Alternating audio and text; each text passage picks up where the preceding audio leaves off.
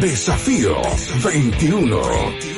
Genera hábitos en 21 días.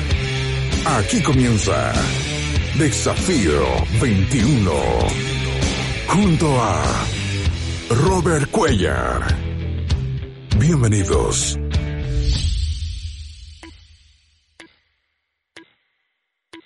Año nuevo, mejor salud sexual.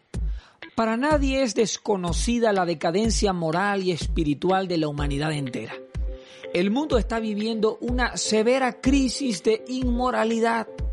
La censura institucional y social hacia los actos obscenos y demostraciones sexuales han sido aplastadas por una ola de pornografía y erotismo sin precedentes. Es más, los teléfonos inteligentes por medio del Internet nos ofrecen sin restricción alguna pornografía y erotismo a la carta. Con tanta invasión de erotismo a través de los medios, resulta casi imposible pensar en la abstinencia y fidelidad a la pareja o al cónyuge de adolescentes, jóvenes y adultos, sino que más bien somos impulsados a la práctica y abuso del sexo.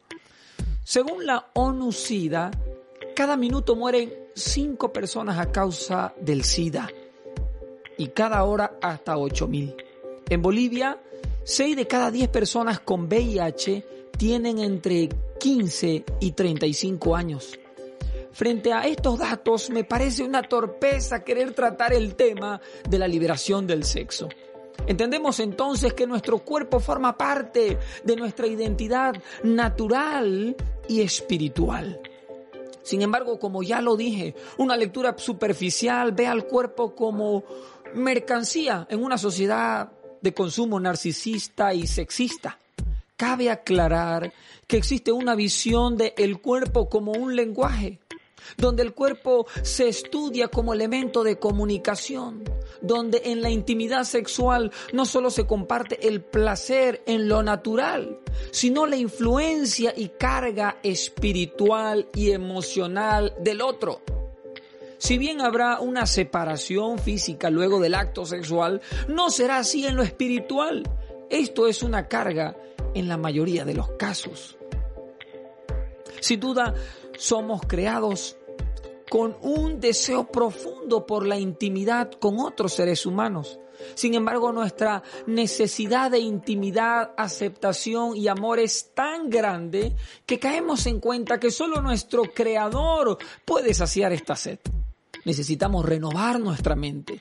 En muchos casos se ignora que nuestro órgano sexual más importante es nuestro cerebro. Es así que no se trata de decir no al sexo, sino no a los pensamientos inmorales. La castidad sexual no puede recuperarse luego del acto. Pero lo más importante es la pureza mental y espiritual. Y eso siempre se puede renovar. La pureza es una virtud. No es simplemente la elección de evitar el sexo.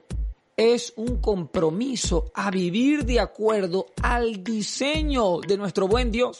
De hecho, apegarnos al plan de Dios para la sexualidad conduce a un sexo que es más satisfactorio que las experiencias sexuales apoyadas en la inmoralidad.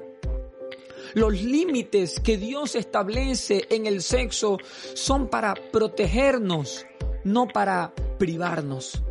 Dios diseñó al sexo como un regalo para ser compartido en el pacto matrimonial, de tal manera que este amor de pacto beneficie emocionalmente, espiritualmente y legalmente no solo a la pareja, sino también a los hijos.